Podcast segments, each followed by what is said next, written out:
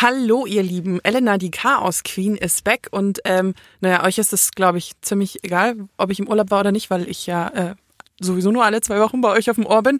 Aber egal. Ich bin aus dem Ausland zurückgekommen mit richtig viel Elan und richtig viel Spaß an der Freude und nehme mir mit dieser Folge hier jetzt gleich ähm, so ein bisschen Wind aus den Segeln, würde ich mal sagen. Denn es geht die Woche um Nachhaltigkeit. Aber nein, bleibt da. Nicht gleich abschalten. Nicht gleich abschalten. Ihr, ihr kennt mich. Ich mache das immer anders, als ihr denkt.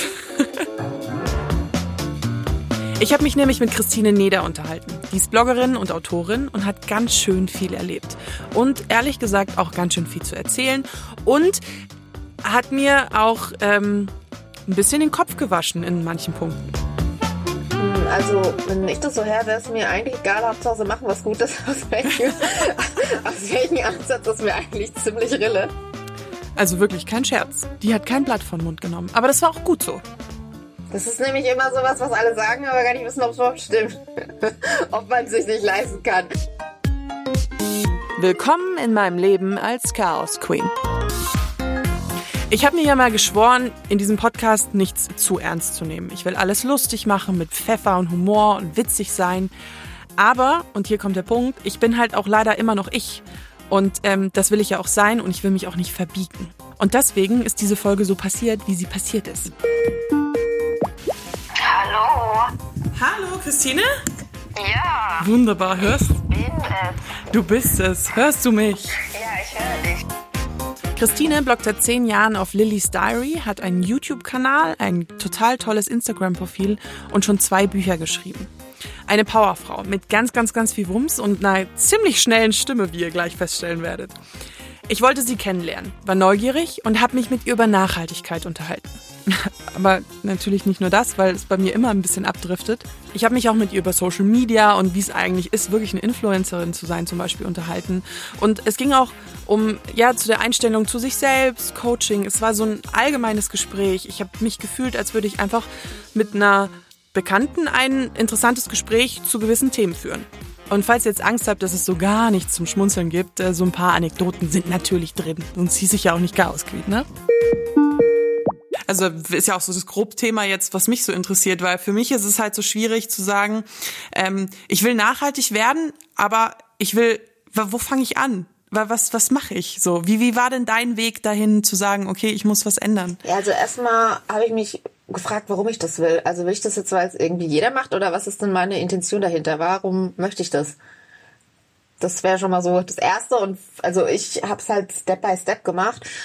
Das Erste, was ich halt schon immer gemacht habe, war vegetarisch und irgendwann war halt der Schritt, dass ich auf vegan übergestiegen bin, was für mich auch schon zum Thema Nachhaltigkeit gehört. Und dann ähm, ging es halt irgendwie weiter. Ich muss sagen, ich reise viel, was ja eigentlich jetzt nicht nachhaltig ist.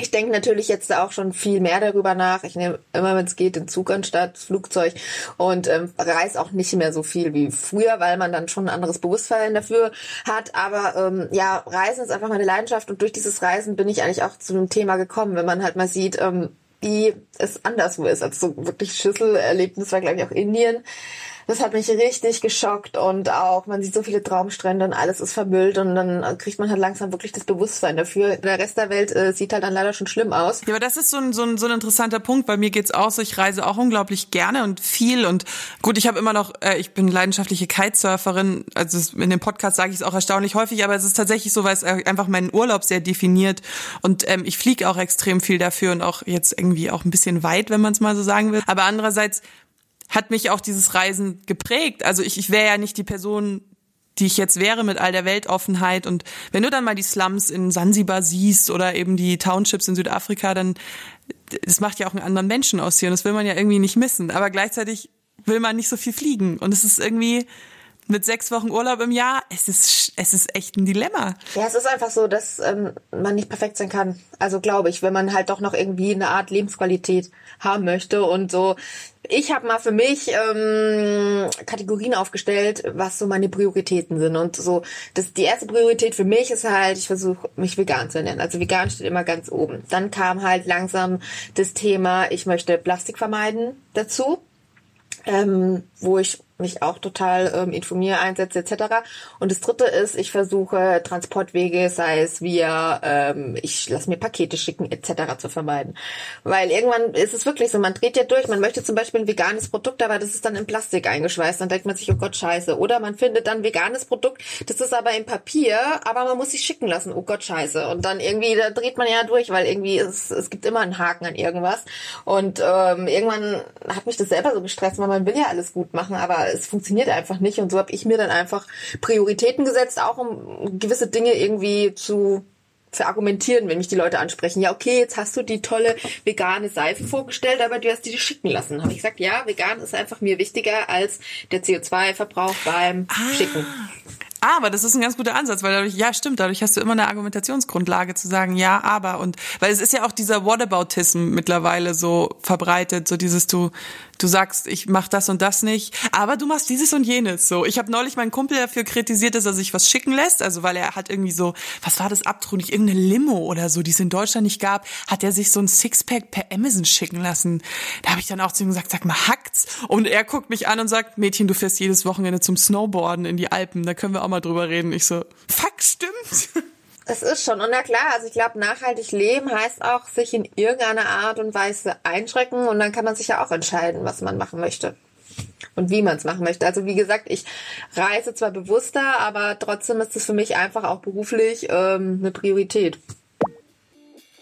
Elena mischt sich ganz kurz ein, ähm, denn gleich zu Beginn gibt's hier eine Stelle, die mir sehr, sehr viel gebracht hat. Ich habe dieses Interview für so ungefähr drei Wochen geführt und ich habe über diesen Moment noch sehr, sehr lange nachgedacht, denn ich habe in meinem Denken, in meinen Augen einen sehr großen Fehler gemacht. Ich kann Gott, ich bin einer der Menschen, die sich selber Fehler sehr, sehr gut eingestehen können. Deswegen kann ich auch so offen darüber reden.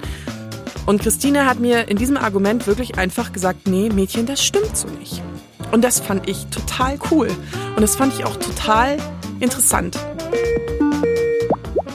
Du, du hast auch viel, also für mich hat dieses Ganze mit dem, mit, mit sich bewusst werden, mit der Umwelt, ähm, hat immer so diesen Beigeschmack der Selbstoptimierung. Also, ähm, weißt du, so dieses so, ich will, ähm, ich will mich selbst finden, ich will wissen, wo ich hin will, ich will meinen Fußabdruck minimieren, ich will was der Gesellschaft beibringen. Aber ich habe immer so das Gefühl, vor allem in letzter Zeit, dass zu so einem unfassbaren Ego Egoismus verkümmert, dieses Thema. Wie meinst du das genau? Naja, weil die, die Leute so darauf fokussiert sind, wie sie sich besser fühlen, dass ich manchmal daran zweifle, ob sie es wirklich nur machen, um sich besser zu fühlen oder um, weil sie einen moralischen Wert für die Gesellschaft dahinter sehen. Hm, Also, wenn ich das so her, wäre es mir eigentlich egal, Hauptsache sie machen was Gutes. Aus welchem, aus welchem Ansatz ist mir eigentlich ziemlich Rille. Aber Achso, du bist immer so durch den Kopf, mit dem Kopf durch die Wand, so I don't care, es geht hier um die Umwelt. Ja, keine Ahnung. Also es, ist, es war ja bei Vegan auch so. Da haben ja auch viele gesagt, ja, es ist voll die Modeerscheinung und alle machen's. Aber ey, wenn dafür weniger Tiere sterben und äh, wir äh, alles ein bisschen besser machen können, dann kann es meinetwegen sehr gerne eine Modeerscheinung sein. Ist mir ja nicht wurscht. Ich glaube, der positive Effekt dahinter ist dann ähm, besser, als sich darüber Gedanken zu machen, warum die Leute das jetzt machen. Bei mir ist aber zum Beispiel das Problem, und da habe ich ganz einen geilen Artikel vor, boah, ich zitiere immer richtig gut und weiß dann immer die Quelle nicht mehr. Äh, ich glaube, es war in der Zeit oder so gelesen, dass die Menschen keine Zeit mehr haben, ökologisch zu sein. Das ist, ja, das ist mein gängiges Problem, weil ich habe einen 9-to-5-Job, also nicht 9-to-5, aber so, so vor sechs komme ich nie aus der Redaktion raus und ähm, ich habe gut mein, okay, Disclaimer, mein Wochenmarkt ist freitags und direkt vor meiner Haustür, also wirklich vor meiner Haustür. Ich stolper sozusagen in diese Obstkisten rein, deswegen darf ich mich eigentlich nicht beschweren. Aber es ist halt auch trotzdem, du, du kommst halt nicht dazu. Und, und Geld ist natürlich schon auch ein großes Thema. Weil ich ähm, als Alleinstehende, keine Ahnung, weil ich junge Journalistin halt, weiß jeder, wir verdienen jetzt nicht, wir sind jetzt keine Unternehmensberater. Ich, ich kann mir das nicht leisten, so gefühlt. Oder ich, ja, wahrscheinlich will ich es mir in manchen Punkten auch nicht leisten, aber es ist Hast du halt das so. schon mal ausgerechnet? Ähm, nee. Das ist nämlich immer sowas, was alle sagen, aber gar nicht wissen, ob es überhaupt stimmt. Okay. ob man es sich nicht leisten kann. Ich habe es auch noch nicht ausgerechnet, ähm, aber das wäre vielleicht mal der erste Schritt, einfach mal zu gucken, ähm, was ist das wirklich am Unterschied. Ja, man muss, das ist auch wieder eine Entscheidung, für was will ich mein Geld ausgeben. Also man hat schon was, also ich denke, du könntest es dir leisten, wenn du an anderen Stellen dann vielleicht 20 Euro die Woche sparst. Also wenn man aufschre also wenn ich jetzt aufschreiben sage und ich sage einfach, ich mache jetzt mal eine Woche lang kaufe ich, das wäre eigentlich eine Idee, eine Woche lang kaufe ich nur halt Bio im, im oder auf dem Markt oder halt achte auch, dass es unverpackt ist und eine Woche lang normal, wie ich sonst immer mache und dann halt wirklich alles aufschreiben, wie viel du ausgibst. Fuck, ich fahre in zwei Wochen in Urlaub, jetzt schaffe ich das zeitlich nicht mehr. An, aber ich, mir kommt halt immer irgendwas dazwischen. Das heißt, ich kaufe nur für zwei Tage ein. Das heißt, wenn ich in den Supermarkt gehe, auch, also gut, ich versuche auch mega Plastik einfach liegen zu lassen, nehme ich immer die Lebensmittel mit, die so ein bisschen angedatscht sind. Weil die halt kein anderer kauft und am Ende die sortieren die halt aus. Das weiß ich halt durch dieses, durch die Erfahrung und das hat schon, das hat schon viel verändert auch bei mir in meinem Konsum in den letzten Monaten und ja, ja. Lebensmittel wegschmeißen. Aber es ist witzig, das hatte ich auch so ein Erlebnis. Da war ich äh, bei der Apfelernte in Südtirol mit dabei und habe auch mal gecheckt, okay, äh, dieser Apfel ist wunderschön, er ist leider nur 0,5 Zentimeter im Durchmesser zu groß und kann deswegen nicht in den Laden. Und das ist ja irgendwie abgefahren und irgendwie prägen wir Konsumenten das auch alles irgendwie. Falls ihr die Lebensmittelfolge noch nicht gehört habt, die heißt übrigens Kühlschrank-Chaos und die findet ihr äh, unter meinen vorherigen Podcast-Folgen. Ich freue mich natürlich immer, wenn ihr ähm, jetzt hier einsteigt und auch die alten euch nochmal anhört. Die sind alle auf iTunes, Spotify, äh, Deezer und allen anderen Apps die Podcasts empfangen zu finden. Guckt einfach mal vorbei, lasst mir liebend gerne eine positive ähm, und 5-Sterne-Bewertung auf iTunes da, weil das mir einfach unfassbar viel bringt, ein bisschen Reichweite für den Podcast aufzubauen und ähm, wenn ihr euch äh, wissen wollt, wie ich eigentlich im echten Leben aussehe und was ich sonst so mache, dann äh, guckt noch mal Instagram vorbei. Ähm, Chaos Queen Podcast einfach durchgeschrieben. Wo wir gerade schon beim Thema Instagram sind, ihr kennt es bestimmt. Äh, wunderschöne Bilder von grandiosen Landschaften, lächelnde Frauen mit wehenden Haaren in Jeans-Shorts oder süßen Sommerkleidern. Und genau so sieht mein Feed auch aus, wenn ich am Sonntagmorgen mit fettigen Haaren und Schlafanzug in meinem Bett liege. Dass das Ganze nicht so rosig ist, wie es im ersten Moment äh, zu sein scheint, das Leben als Influencer, das habt ihr bestimmt schon mal auch irgendwo gehört. Und darüber habe ich mich auch mit Christine unterhalten, denn die kennt sich richtig gut damit aus, was so hinter der Kulissen von diesen Instagram-Travel-Bildern passiert.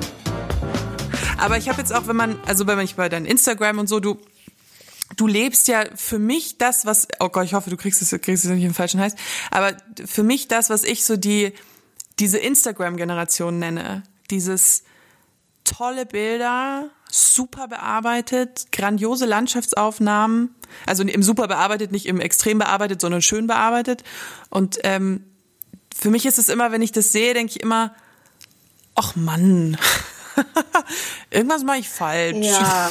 Also schade. Das will ich natürlich nicht, dass die Leute sich das anschauen und denken, irgendwas mache ich falsch.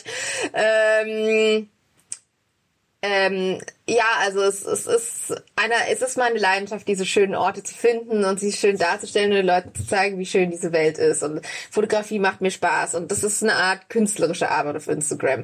Das ist ein Teil. Und dann, wenn man sich vielleicht YouTube anschaut, da ist halt vermehrt diese Nachhaltigkeitsthema und auf dem Blog bekommen die Leute dann halt wirklich alle Infos, um eine geile Zeit auch da zu haben, wo sie gerade hin möchten. Und ähm, es ist es ist ja mein Job mittlerweile, also ich reise viel, ich produziere Videos und so. Mhm. Und man sieht das, aber ich glaube, keiner weiß den Preis, den ich dafür zahle, um das machen zu können. Der Preis ist halt, dass ähm, meine Reisen so meistens aussehen, dass ich halt irgendwo hinfahre und es ist eine Auftragsarbeit. Meine Mission ist es, ein Video produzieren zu produzieren eigentlich. Das heißt, man hat, man fährt dahin, man hat von 8 bis 20 Uhr ähm, Programm, man trifft Interviewpartner für den Post, man geht die verschiedenen Destinationen fürs Video durch, man muss Fotos machen, Querformat für ein Blog, Hochformat für Pinterest, dann braucht man den geilen Megashot für Instagram, äh, dann dreht man vielleicht noch einen Vlog und darf nicht vergessen, in die Kamera zu sprechen und so ähm, läuft der ganze Tag ab und abends, okay, da muss ich schon mal die Bilder sichern und dann muss ich mir eins für Instagram raussuchen und dann muss ich doch die Story machen und ähm, also es gibt Menschen, die waren mit mir schon weg und sagen, sie möchten das nie wieder. Ich habe jetzt ein Team gefunden, das oh ähm, äh, da genauso tickt wie ich. Man muss die Tippsache auch sein. Also äh, meine sozialen Kontakte leiden schon. Also ich habe schon Freunde, die wissen, Christine ist halt dann mal im Sommer, jetzt wird's wahrscheinlich besser, aber war halt im Sommer mal zwei, drei Monate nicht da. Aber trotzdem behalte ich sie als Freundin, auch wenn sie einfach nie da ist. Und das ist, da büßt man schon ein, dass man halt irgendwie nicht so ich kann nie mal einen regelmäßigen Hobby ausüben. Ich hatte einen krassen Instagram oder Fotografie erlebt. Ein, also eine, hast du schon mal Polarlichter gesehen in echt? Ähm, ja. Und ich war in Schottland mit einer Freundin Und wir hatten sogar das extreme Glück, dass wir ein Airbnb hatten mit einer Panoramascheibe nach Norden. Also besser geht's nicht. Ich musste noch nicht mal frieren. Ich lag im Wohnzimmer auf dem Teppich. Und dann haben sie, haben unsere Host schon gesagt, ja, es ist Aurora-Alarm. Also es könnte sein, dass heute, dass heute Polarlichter kommen. Und wir so, geil. Ich bin, ich bin wach geblieben. Ein Freund von mir ist irgendwann ins Bett gegangen. Und ich habe halt mir gedacht, okay, irgendwie sieht der Himmel anders aus. Also man sieht, dass es anders aus ist, aber ich habe nichts Grünes gesehen. Und dann habe ich saß ich da so eine Stunde und habe irgendwann angefangen zu googeln und dann habe ich erst gelesen, dass man Polarlichter ganz oft mit dem Auge gar nicht sieht. Und am Ende habe ich dann natürlich voll das geile Bild auf Instagram gepostet und alle waren so, boah, du hast Polarlichter gesehen und ich so, edit, ich habe Polarlichter fotografiert. Ich habe sie nicht gesehen. Aber das ist echt krass, wusste ich nicht. Und dann ging es um meine eigene Arroganz. Sich helfen zu lassen ist keine Schwäche. Also sich nur auf andere zu verlassen ist eine Schwäche, aber sich mal einfach Unterstützung zu holen ist keine. Dieser ganze Punkt ist durch einen ziemlich doofen Spruch von mir entstanden, aber hat zu einem wundervollen Resümee geführt, denn äh, Christine hat mir erklärt, mit einem grandiosen Beispiel, wie ich finde, warum es gar nicht so schlimm ist, sich mal in gewissen Punkten Unterstützung zu holen. Ich hoffe, ich habe euch jetzt ein bisschen angeteasert, worum es geht und äh, ihr versteht es gleich. Ähm, Ton ab. Was machst du für eine, für eine Coaching-Ausbildung? Machst du, ähm, ist es so Life-Coach oder auf was bezogen ist Ja, es nennt sich Life Coach. Es ist aber voll, ähm, was soll ich sagen? Also ich habe mir diesen Ausbildungs, die Ausbildungsakademie ausgesucht, weil die sehr sachlich an solche Themen rangeht. Ich bin jetzt auch nicht der mega spirituelle Mensch. Und ähm, du lernst einfach, ähm, wie du das Beste aus den Menschen rausholen kannst und wie du ihnen dabei helfen kannst, zu Klarheit für ihr Leben zu bekommen mit Tools und mit richtiger Fragestellung und lauter solche Sachen. Und das ähm, ja, ist mega interessant. Also du willst jetzt kein Guru werden und dir eine eigene Sekte aufbauen oder sowas? Ja, das, das ist leider schon das ist leider traurig, dass du jetzt mit diesem Beispiel kommst, weil irgendwie ist es so, wenn man Coach sagt, dann verbindet man das mit einer Sekte und mit einem Guru. Das ist total interessant. Ähm, du gehst ja gerne ins Fitnessstudio, hast du gesagt, ne? Ja, ja, gut, weil ich, um zu fit genug zum Surfen zu sein, ja. Okay. Also aber schon, ich schon, ich mache schon gerne Sport, ja, kann man sagen, ja. Okay, du machst gerne Sport. Also früher war das zum Beispiel so, ähm, Bodybuilding haben früher eigentlich nur also Krafttraining haben früher nur Bodybuilder gemacht oder Menschen, die ähm, krank waren, also irgendein Leiden hatten, das sie irgendwie beheben mussten damit. Und das, das Coaching ist so ähnlich. Ähm, gecoacht oder so sich mit Metallen hat man sich früher entweder halt befasst, äh, wenn man sehr reich war, Führungskräfte, Spitzensportler, daher kommt das Coaching ja, oder halt, wenn man krank war. Aber im Grunde ist Coaching eigentlich, also das Coaching ist dem Krafttraining noch so 30 Jahre hinterher. Es ist einfach nur, trainierst deine mentale Stärke. Also in Form von, hey, ähm, was ist mein Weg, wo ist Klarheit, was will ich, was will ich nicht, in welchen Situationen reagiere ich vielleicht komisch, wie kann ich mit gewissen Sachen umgehen. Also ja, du stärkst deinen Geist und deine, ja, deine, wie soll man das sagen, deine innere Kraft eigentlich. Und ähm, das wird aber immer so belächelt, weil es halt jetzt nichts Körperliches ist. Aber im Grunde ist es das gleiche wie zum Sport zu gehen. Wenn du jetzt sagst, okay, ich gehe einmal eine Woche zum Coach und der hilft mir zum Beispiel jetzt, äh, diese Woche habe ich ein Problem, ich kriege das mit dem Zeitmanagement nicht hin. Warum nicht? Was ist meine falsche Einstellung dazu? Wie kann ich das vielleicht besser machen? Oder ich habe diesen Lebensplan, ich weiß nicht genau, ich möchte das seit drei Monaten umsetzen. Warum schaffe ich es nicht? Was ähm, geht da in meinem Kopf vor? Wo ist vielleicht ein Haken, den ich alleine nicht lösen kann, dass ich es schaffe, einen Schritt weiterzukommen? Und das ist so eigentlich Coaching, aber irgendwie leider wird's halt immer so mit Guru und Sekte abgetan.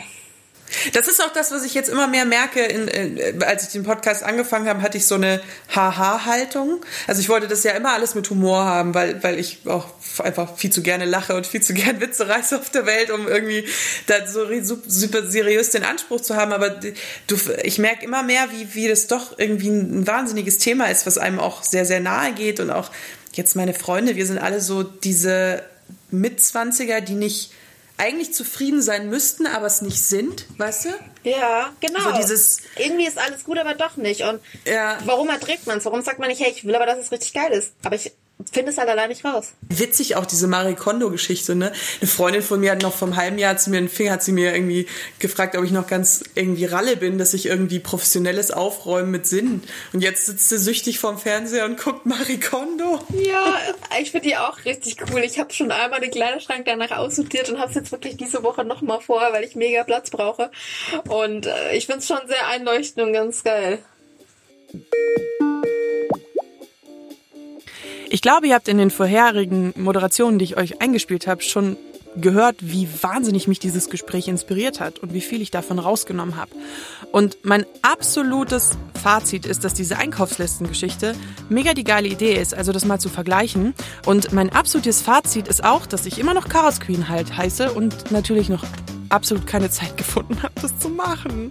Aber vielleicht schaffe ich es irgendwann. Ich habe mir allerdings meine Prioritätenliste gemacht davon, wo sie am Anfang gesprochen hat. Und das finde ich ziemlich cool, weil ähm, ich habe jetzt folgende Prioritäten. Ich werde die euch jetzt sagen. Don't kill me. Also ich sage eine kurze Beschreibung, aber da jetzt zu ins Detail zu gehen, das würde ewig dauern. Priorität 1 ist bei mir mehr Geld für Reisen zu sparen, weil mich einfach nichts auf der ganzen Welt glücklicher macht und mehr inspiriert. Das habe ich jetzt auch schon wieder gemerkt in meinen letzten Reisen nach Kapstadt. Zweitens mal möchte ich mich bewusster ernähren, also gesünder, aber dabei auf exotische Lebensmittel verzichten. Also jetzt auch in heimischen Produkten gesunde Sachen finden, ohne jetzt irgendwelchen Trendprodukten zu folgen. Und ich möchte so gut wie kein Fleisch mehr essen und auf Ersatz zurückgreifen, weil ihr, ihr könntet mir das jetzt glauben oder nicht, aber bitte googelt. Die WHO hat rotes Fleisch als ungesund deklariert. Das stimmt wirklich. Und warum soll ich es dann essen, wenn es nicht nur schlecht für die Umwelt, sondern auch ungesund ist? Ja. Harter Tobak diese Woche. Harter Tobak. Äh, apropos harter Tobak, ich äh, muss mal wieder diese Altersgeschichte anschreiben, äh, ansprechen, weil mich das, ähm, mich das immer wieder beschäftigt. Äh, auf Instagram hat vor ein paar Bildern irgendwie bei der Kleiderschrankgeschichte eine drunter geschrieben, dass sie sich mir ganz anders mich, dass sie sich mich ganz anders vorgestellt hat. Und da habe ich mich irgendwie gefragt, wie zur Hölle stellt man sich denn mich vor? Und ähm, gleichzeitig hat mir im Urlaub jemand erzählt, dass wenn ich Geschichten erzähle, ich anscheinend immer so klinge, als wären diese Geschichten sehr, sehr lange her. Und dadurch, dass alles so ein bisschen wirkt, als wäre ich wesentlich älter, als ich letztendlich bin. Also, ich bin 26 Jahre alt und ähm, das kann ich leider nicht leugnen. Das steht auch auf meinem äh, Ausweis. So, wollte ich jetzt nur mal dargestellt haben, ja. Und es liegt nicht an den vielen Falten, die ich habe, sondern es liegt daran, dass ich diese unüber, dass ich diese unglaubliche Weisheit besitze. So. Und eins, no, oh Gott, oh, das wird das längste Outro ever. Ähm, übernächste Woche, in zwei Wochen, eine neue Folge. Wird lustig. Und wisst ihr warum? Weil ich einen Kabarettisten als Gast habe. Juhu! Freut euch drauf. Und in dem Sinne, bis zum nächsten Mal. Eure Elena.